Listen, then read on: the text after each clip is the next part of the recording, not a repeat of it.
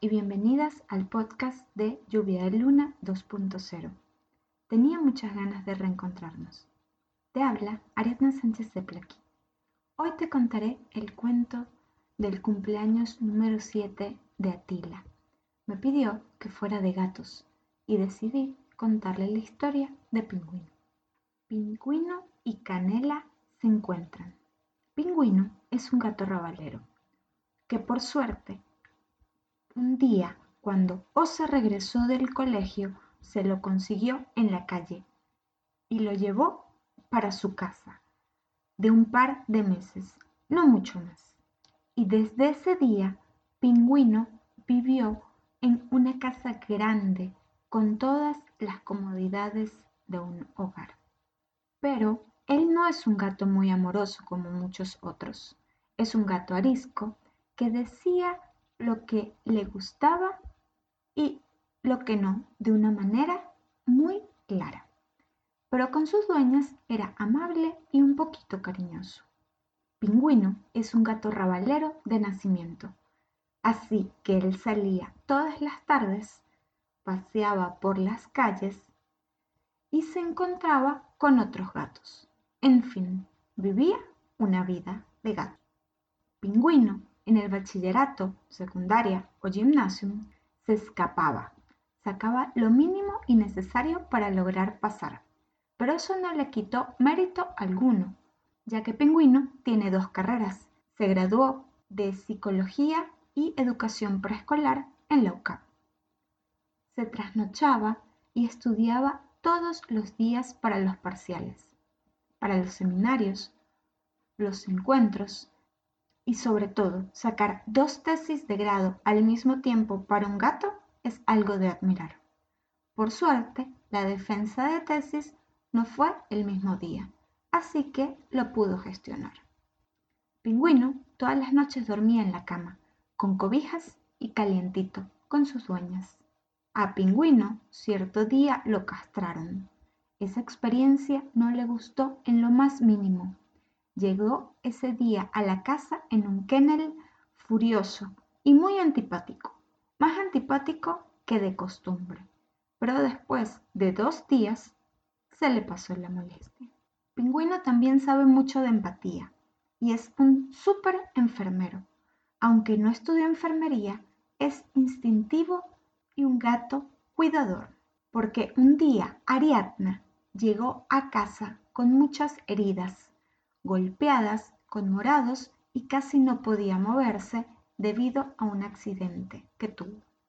Así que Pingüino decidió estar día y noche acompañándola hasta que estuvo mejor, se le sanaron las heridas y pudo paso a paso volver a su vida normal. Pingüino también un día salió a caminar y se perdió. No llegó a casa. Ariadna lloraba todos los días por Pingüino, hasta que después de dos semanas más o menos apareció en la puerta de la casa. Ese día Ariadna fue la más feliz del universo y volvieron a dormir juntos en la cama arropados, después de un baño de agua tibia que tampoco le gustó mucho la idea. Pero Pingüino creció y cuando cumplió 18 años en vida de gato, le descubrieron un cáncer en la boca. Ahora duerme en el estar en una silla. Un día, Pingüino se despertó y pensó en irse de viaje. Quería vivir su última aventura de gatos. Él había escuchado hablar sobre los animales de compañía. Sus amigos gatos, que viajaban con frecuencia, le dijeron de esta opción para viajar. También había escuchado a sus amigos gatos que en Italia quieren mucho a los animales, sobre todo a los perros y a los gatos. Y él decidió emprender su aventura para Italia. Se paró temprano. Esa mañana guardó un poco de comida, un par de ratones, unas galletitas de gatos y se despidió de sus amigos gatos. Emprendió su aventura de gatos. Los dueños de un gato viajaban esa mañana al aeropuerto y él se colió en el auto para que no lo vieran y llegó hasta el aeropuerto con ellos. Pingüino es un gato muy observador, así que se detuvo unos segundos a observar y a planear su próximo paso, llegar a Italia. Vio un par de abuelitos que iban a visitar a su nieta, que ya vive en Italia. Se acercó a ellos, habló con ellos y le contó su plan. Pingüino también le dijo a ellos que no quería viajar en el kennel, sino que quería viajar como un pasajero más, como gato de compañía. Los abuelitos lo escucharon atentamente, le dieron un poco de comida y aceptaron llevarlo como gato de compañía en el avión. Hablaron aerolínea de avión, llenaron un par de papeles y esa misma mañana Pingüino junto con los abuelitos estaba viajando de Venezuela a Italia. En la escala, los abuelitos lo llevaron al baño, le dieron agua, comida, jugaron con él y Pingüino escuchó las historias de vida de los abuelitos. Por fin, después de un viaje eterno y largas horas, Pingüino y los abuelitos estaban agotados pero felices porque estaban en Italia. Los abuelitos le dijeron a Pingüino que pasaran juntos un día para que Pingüino recuperara las fuerzas y pudiera seguir su camino. Pingüino aceptó. Pasó un día y una noche en casa de los abuelitos en Italia. Durmió, comió, descansó y el día siguiente se despidió de los abuelitos. Pingüino le dijo que le enviaría postales de sus aventuras. Los abuelitos contentos por Pingüino y felices le tenían un regalo sorpresa a Pingüino. La abuelita tejía y durante todo el vuelo la abuelita tejió un suéter cómodo y suave de color rojo para que acompañara a Pingüino en su aventura. Pingüino, feliz, se sorprendió mucho por el regalo, les dio las gracias, los lamió en el cachete y siguió su camino. En el camino no tuvo mucho problema, porque descubrió que como le habían dicho sus amigos gatos, Italia era un país muy amable. Por el camino tomó agua, comió comida, le hicieron algunos mimos también. Durmió un par de días en una carpa con una familia que estaba acampando al lado de un río. Descansó y siguió su camino.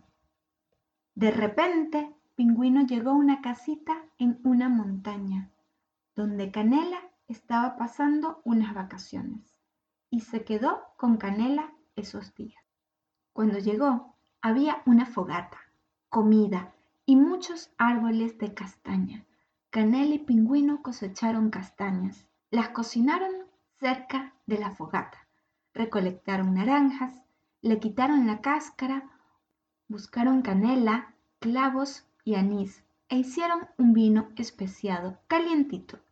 Contaron historias y ese plan lo hicieron al menos por tres o cuatro días seguidos. Caminaron en la montaña, recogieron honguitos en la montaña y regresaron e hicieron una siesta. Pingüino no despertó. Canela, cuando se despertó, se dio cuenta que Pingüino ya no estaba con ella. Lo arropó con la mantita y le pidió a los animalitos de la montaña que le hicieran una linda despedida. Esa noche todos los animalitos comieron las castañas que Pingüino había cosechado. Lo despidieron en paz y alegría, deseándole un buen viaje al gato rabalero. En memoria de Zeus, otro gato aventurero.